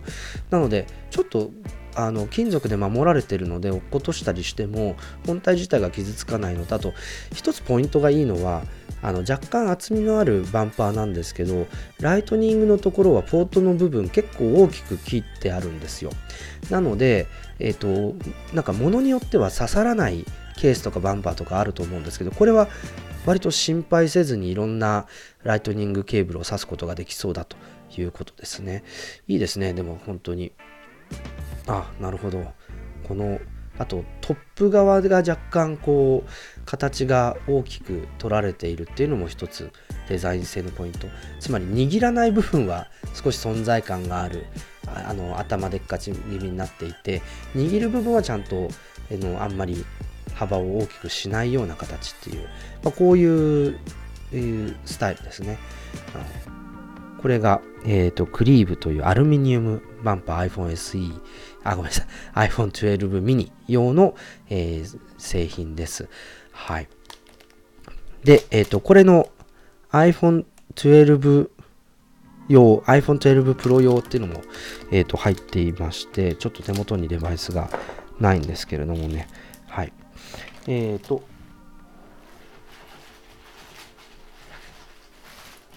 で、もう一つは、これはちょっと期待ですよ。はい。デューロ。これもやはりですね、先ほどの薄いアラミド繊維のデューロなんですけれども、こちらはスペシャルエディションかつ、えー、赤です。赤い流路来ました。あるんですね。なんかすごい黒のイメージがすごい強かったので、他の色があるのかっていうのはすごい発見なんですけど、でもなかなかこれは迫力ある赤ということで、ちょっとこれを試してみたいなと思います。よいしょ。でも本当にこのバンパーはなんかやっぱりこう、結構 iPhone 自体がクールめにこうまとまるので、なんかちょっと気に、早速気に入ってしまっている気がするんですけれども。はい。で、これは、あの、普通のデューロについては、前の iPhone 11 Pro Max の時にも試し、あの、使っていて、やっぱり一番こう、なんというか、サイズ感を変えずに本体を守ることができるケースっていうのが、このデューロシリーズのポイントだと思うんですけれども、今回はですね、この赤っていうのが出てきました。はい。こう覗けますよね目でねはいでも結構こう見ると iPhone 12 Pro Max って5つも穴がないとあの全部の機能を満足にこう動作させられないんだで実は5つではなくてここにマイク穴もあるので、え6つ穴なんですね。じゃあちょっとこれを装着してみたいと思うんですけれどもそうリンクマン赤ですからね。リンクマンといえば赤ですからね、えーを装着してみたいと思います。パチッと。やっぱりこれも iPad の時と同じようにちょっとこうエッジでこう囲い込むようななんかそういう装着感になっててずれないっていうのはいいですね。はい、これで装着したものです。だかもう完全に金のデバイスだったんですけど、完全に赤いデバイスに早変わりですね。なんかすごい、しかも触り心地しっとりっていう感じで、えー、このアラミド繊維らしいということと、あと、やっぱりここですね。やっぱりこのケースがいいなと思うのはここのエッジの部分が本当にこう薄いケースしかない許されないっていうぐらいにですねあのボタンの部分露出してるんですけどこのケースの表面とボタン部分の高低差っていうのが本当に少ない。これはだからあのデューロのならではの、えー、ポイントなのかなと思います。いや赤結構インパクトありありそうだなと思うんですけどこの差し色がすごくあの濃い色であの完全にあの真っ赤で派手っていう印象というよりはちょっとシックに抑えめになっててテカってない質感もあって結構こうあんまり派手さを感じないっていうかねインパクトはあるんだけど派手じゃないっていうなんかちょうど良さがっていうのがありますね。そしてやっぱりこのアラミド繊維の触り心地のサラサラさみたいなところっていうのもいいですね。でやっぱりやっぱり握り心地が大きく変わらないっていうのはこのケースの大きなポイントだと思うのでやっぱりこう装着感フィット感も良くなっているっていうこととこのサイズ感が変わらないっていうこととでもちゃんと保護できるっていうところ。この辺りが結構あの裸族的には行き着く先デューロみたいなところはあるのかなと思いますけれどもね。はい、えー、こちら赤いデューロ。なかなかいいですね。ありがとうございます、えー、そしてもう一個ですね、えー、こちらの、えー、iPhone 12 Pro Max 用にあったのが、えー、クライトーンかな？クレイトーン。こちらは抗菌で丸洗い OK 清潔で安心というですね。ちょっとやっぱりご時世柄そういう抗菌系のあの素材を使ったケースっていうのはやっぱりすごくあのまあ求められる方いると思いますし洗えるっていうのもポイントですね。やっぱりあのシリコンケースアップルからも出てるんですけど内側に若干起毛の素材が使われているのでこれが洗うとなんか乾くのかなとかなんかちゃんと乾ききらないまま装着しててこうなんかカビちゃったらどうしようとかなんかいろんな心配をして結局洗わないっていうアルコールで拭くだけみたいになっちゃうんですけれどもあのこれはもう丸洗い OK を最初から歌っている製品になりますねはいでもこれもね素材が面白いケースになっていましてあの、まあ、対衝撃レベルが高い TPE と比較して弾力性があるという素材を使ってるんですね。で、これはテスティテスティブっていう素材だそうですね。テスティブっていう素材を使っていてその弾力性が高いっていうことで、まあ、装着感であるとか触り心地であるかっていうのはちょっとその他の、えー、プラスチックのケースよりも柔らかい雰囲気になるんじゃないかななんて予想してるんですけどどうでしょうかね。はい出てきました。よっ。これは写真が入ってる。はいえーと、内側こんな感じでパターンがついてるんですけれどもね。えっ、ー、とこう結構ぐにゃぐにゃと曲がっていてこの辺も光で透けて見れる。だ割と薄く作ってあるんですけども素材としてはしっかりというとこですね。えっ、ー、とじゃあ赤いデューロを外して、えー、ちょっと外れ外れないね。外しづらいかも。角から取っていくといいかな。はい。ちょっと赤いデューロを外してこちらのえー、抗菌ケースにあなんか外れたがらなく 外れるのを嫌がってる。どうしよう。なんかあれですかね。呪いですかね。ドラクエでいうところの。やばい。本当に外れない。どうしよう。時間がかかって。あ外れた外れた。そう結構ねこのエッジに噛む形になってるのでなんか不意に落としちゃった時も外れづらいんですけどケースを交換する時はかなり取りづらい。ということが、えー、伝わっていますでしょうか。よいしょ。あ取れた。取れました。上から取るといいんだな。はい。じゃあこちらの、えーと、抗菌ケースの方を装着してみたいと思いますけれどもえっ、ー、とこれはねボタンがこうちゃんと素材で覆われててスイッチだけが露出してるっていう形ですね。でカメラ部分は完全露出ということででこれもですねこうエッジの部分あのエッジの部分のこの角ですね。角はちょっと厚みを持たせてあって角から落ちてもこう衝撃が本体に伝わらないっていう工夫がなされていますね。でもこれも装着してもそんなにこう分なんかこの幅が大きくなりすぎるっていう感じはしないのでこれも一つあのいいですね。で金色とこの紺色っていうのは割とマッチしているので、えー、と結構これは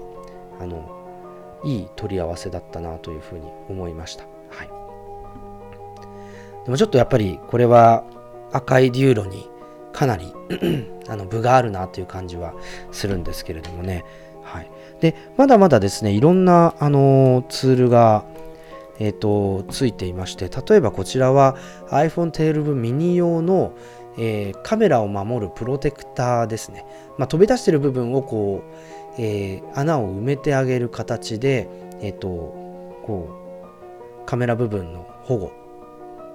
まあ、サファイアガラスではあるんですけれどもレンズの部分カバーレンズの部分に傷がつかないようにするっていうのが、えー工夫としてあります。であとは、えーガラス製品も入ってましたね。こちらはウルトラガラスハードガラスということで、えー、と欠けや割れに驚くほど強いというドラゴンテ、えードラゴントレイル X の原版を使う厚み 0.55mm ということですね。日本製のガラスということで、まあ、非常にこう強いガラスを使っていて、えー硬いというものですね。これはいろんなサイズがあるんですけれども。はい。なので、まあ、こういう形でですね、えっ、と、いろんなケースをこう、えー試してみたんですけど、結構やっぱりこの iPhone 12 mini は元のサイズが小さいのでそのサイズの小ささにこだわらなくてもその厚みのこう厚みにが増えるあの幅が増える増えないっていうのにこだわらなくても割とこういろんなケースをつけて楽しめる可能性っていうのが広がってるんだなっていうのはなんか今日の気づきですね。でやっぱりもう一つこの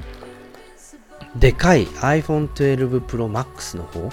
こちらに関してはやっぱりですねあのこのアラミド繊維の超薄いえーデューロはすごいフィットするなと。思います。ただ一つ問題があるとすると MagSafe ですね。多分デューロも薄いので MagSafe の充電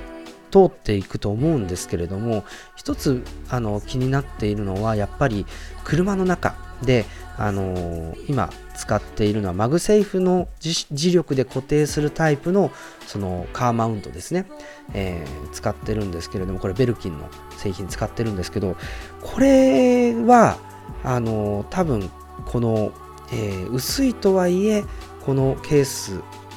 MagSafe に対応しないケースをつけてしまうとその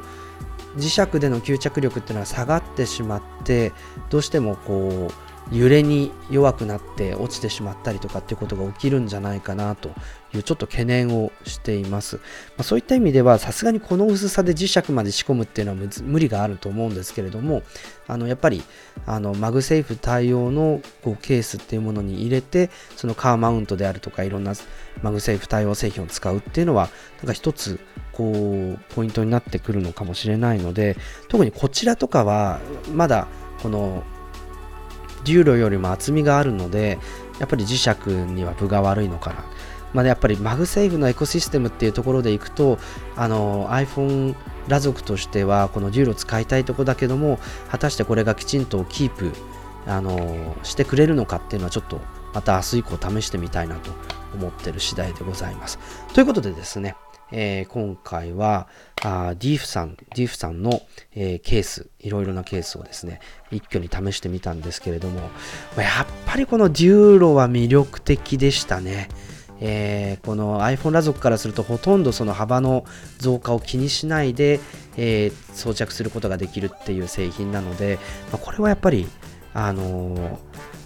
ちょっとお値段は確かに張るんだけれどもそのサイズ感であるとかあと形ですよね。この iPhone のデザインも割とそのままあの残るのでちょっと新しいデザイン楽しみたいとか、まあ、ソリッドなデザインでいきたいっていう人にとっては結構デューロやっぱりあの選びやすい製品なのかなと思いました。ででもこう iPhone 向けのケースじゃないんですけれどもこの iPad 向けのデューロもやっぱりかなりいいなと思いましたのでちょっとやっぱりスマートキーボードとかあの何ですか MagSafe マグ MagSafe じゃないやマジックキーボードは端子が空いてないので使えないっていう部分はあるんですけれども、まあ、でもあのタブレットとして使う用途が非常に多ければ、まあ、あの非常にいいいいソリューションになるんじゃないかなというふうに思いました。はい、ということでですね、えーまあ、でもちょっとこう iPhone12 ミニはこのクリーブのアルミニウムバンパー粋ですね。結構いいですね。であとやっぱりこっちは赤いこのデューロスペシャルエディション。これはやっぱり結構魅力的があって赤金っていう取り合わせもいいですし、まあ、ちょっとこのままつけて使ってみたいなというふうに思ってみますけれどもね。またちょっと長めに使った感想などがありましたら、えー、チャンネルの方で、えー、ご紹介したいなと思っております。ということで、えー、今回はリーフさんのケースをいろいろ試すということでケーススタディの拡大版お届けいたしました。ちなみにあのギフさんからですね、おまけというかノベルティというか、このマスクなのかな、これ。えー、マスクが、えー、送られてきまして、一応一回洗ってからお使いくださいっていうことで、えー、花粉、風邪、ほこり、えー、接触冷感、保湿、紫外線予防の対策としてお使いくださいということで、えー、D の文字がかたどられたマスクが送られてきましたので、こちらもちょっと大事に使いたいなと思っております。ということでですね、いや、でも結構 iPhone ケース、やっぱりこの薄いケースって、あの、いいですね。あのデザインが残るっていうこととサイズ感が変わらないっていうことであの本当にこういい存在価値があるなと思いますけれどもねたくさんコメントいただいておりますが島さん軽いんでしょうね。いや、ほんと軽いくってペラペラなんだけど、ちゃんとこう、耐久性があるっていうのはすごく面白い繊維だなと思うんですけど、峯岸さん、えー、電波を、アラミド繊維は電波を吸収しないのかな？カーボンファイバーはダメですよねということなんですけど、どうでしょうね。ちょっと、以前の iPhone 11 Pro Max で使ってた時にそんなに電波が弱くなるとかそういうことはちょっと体験してなかったので、うん、大丈夫なのかなと思うんですが、この 5G とかって周波数帯域が違うあの電波が来たりするとどうなるのかっていうのはちょっとやっぱり、あの、これも、あの、それこそ、えっ、ー、と、ミリ波に対応した時にどうなるのかっていうのは一つポイントになるのかななんてちょっと思ったりしますけれどもね。はい。えー、斉藤さん、iPhone4 からのデザイン、iPhone6 からのデザイン、きっと 10R からのデザイン、そして12ミニと新たな SE が生まれるのでしょうねということですね。10R はでもでかいですよね。だから完全に 10R のデザインって今の iPhone 12に吸収されちゃった感じがするので、そのサイズで SE をやるっていう選択肢も多分あるんですけど、なんとなく6.1インチっていうサイズを割と長くあのキープするのかななんても思っていて、それこそこの Google グラスを、えー、手に入れた年の2014年に iPhone6 が登場して、えー、5. あごめんなさい4.7インチと5.5インチっていう2サイズになってで4.7インチっていうサイズはその後 iPhone8 2017年の iPhone8 まで、えー、継続しましたよね3年間だからこの iPhone 11あのー、とか 10R って2世代続いたんですけれどもこの iPhone12 のデザインでまた3年ぐらいこの iPhone っていくのかななんて思っているとこの iPhone SE が来年とか、まあ、そういうタイミングで出てきた時にこの、えー、5.4インチのサイズっていうのでまた3年ぐらいキープされるっていうイメージをちょっと持っていたりするのでまあなんかそういうところでいくと割とこのミニえっ、ー、と iPhone 12 mini って売れてないからって言うんですけれども実はこのサイズって息が長く続いていくんじゃないかっていうのはちょっと期待してるところではあるんですけれどもねはいえー、森さんリンクマンが欲しそうな赤いケースってそうですね。ハリネズミさんも赤もなかなか良い。そう、赤いいですね。えー、赤い色がシックなところもいいし、割とこう画面では割と正確な色が伝わってると思うんですけれどもね。はい。真っ赤に見えて真っ赤じゃないっていうところがいいですよね。このテクスチャのおかげで。はい。えー、ガジェタッチ、あの、リンクマン、やっぱり赤いいですね。森さんは、リンクマンをもうレッドマンに改名しちゃえばいいんじゃないかっていうことですけどもね。えー、フォーミュラさん、えー、アラミド繊維は電波透過性ありますねと。あ、じゃあ、あんまりこう電波に影響ないのかなっていうところで、ちょっと一安心ですね。はい。えー、西木アートさん、5.8インチの廉価グレード出てきそうな気がします。あ、そういえば iPhone 10S あ iPhone X とか iPhone XS のサイズですね。まああれもあの廉価グレードで出てくる。なかなかこうあの有機 EL なのでどこまで値段下げてくれるのかっていうところは若干どうなんでしょうね。LG 製のこう有機 EL に変えて安くするみたいなパターンもあるんでしょうかね。ちょっとそのあたりもね、わかんないんですけど、なんか、この iPad から iPod, iPad Air もそうだったし iPhone12 もそうだったんですけど、この、えー、iPad Pro の新しいデザイン風に全てが今変わっていくとなると、なんかあえてこの iPhone 11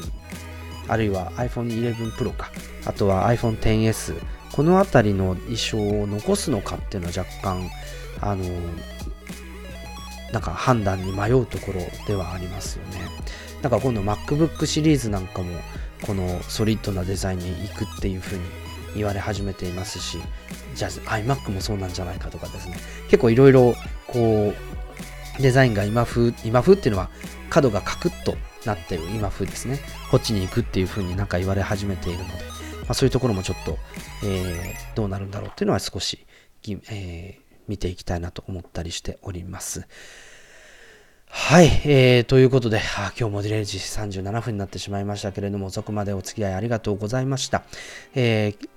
また、あのー、来週あたり、またちょっといろいろなテーマが控えていますので、今度大物が登場するので、このあたりもですね、ちょっとご紹介していきたいなと思っております。ぜひですね、また引き続き、来週もチャットの方でご参加いただければと思います。そして、えっ、ー、と、先ほどちょっとアナウンス日付間違っちゃったんですけど、えー、ガジェタッチプラスですね、えー、準レギュラーを務めておりますガジェタッチチャンネルの、えー、ダンボ総帥と一緒にですね、登場するガジェタッチプラスは2月27日、2月27日の土曜の夜お届けするということになっておりますけれどもね、ちょっと今ゲストブッキング中でメッセンジャー反応してくださいね、よろしくお願いします。というところなんですけれども、えー、ちょっとあのリンクマン大好きなカメラの話があ出てくるのかななんていうふうに思っていますので、ぜひえー、お楽しみにしていてください。そして、えーと、今日はガジェタッチのですね、えーと、放送、えー、ポッドキャスト放送なかったんですけど、明日あるそうですので、また明日の夜は、えー、ガジェタッチのチャンネルの方でもお付き合いいただければ幸いでございます。えー、ということで、え今日の今宵のですね、え YouTube ライブ、ポッドキャスト収録の YouTube ライブ、えこの辺りでお開きとさせていただきたいなと思っております。えーと、今日まではちょっと寒いんですけど、この明日お休みで、えー、週末にかけてまたちょっと気温が上がってきて、で、えー、こうバレンタインは非常にあったかい、小春日和になるんじゃないかと思うんですが、またその来週ガツンと気温が最低気温下がってくるという予報で、またこう寒気がぐぐぐっとですね、南下するっていう予想になっておりますので、ぜひですね、皆さんこう体調のを崩さぬように、気温の変化に対応して、えー、元気に過ごしてまいりましょう。まあ、なんかすごく今この辺ですごく引っかかってるのがですね、もう本当にあのオリンピックの問題はすごく気になってますね。本当にこのままでいいのか日本っていうふうに強く思っていまして、やっぱりこ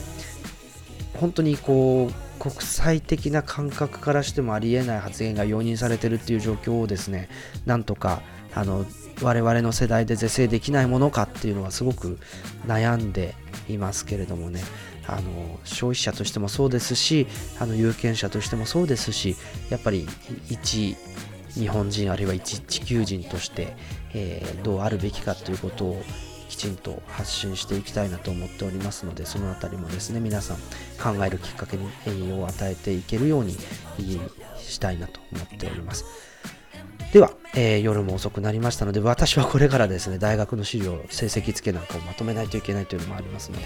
えー、皆さんはぜひ早く寝ましょうねということで、えー、今日も最後まで遅くまで、え皆さんお集まりありがとうございました。松村太郎がお届けいたしました。ではまた来週よろしくお願いいたします。おやすみなさい。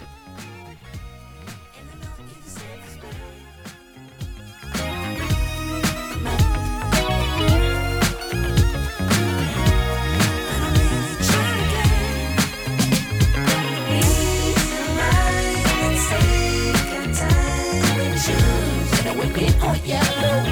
whether we deep or shallow,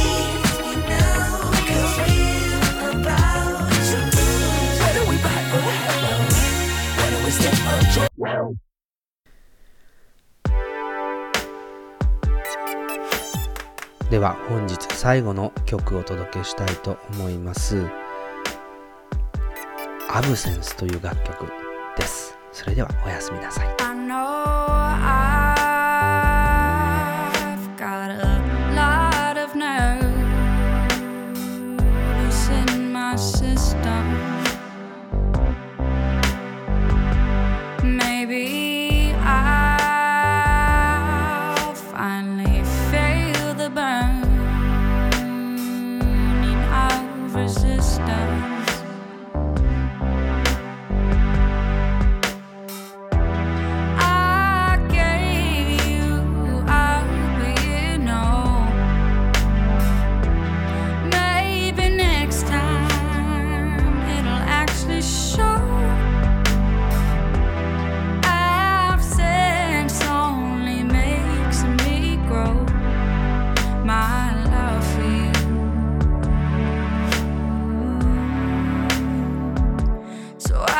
Yeah.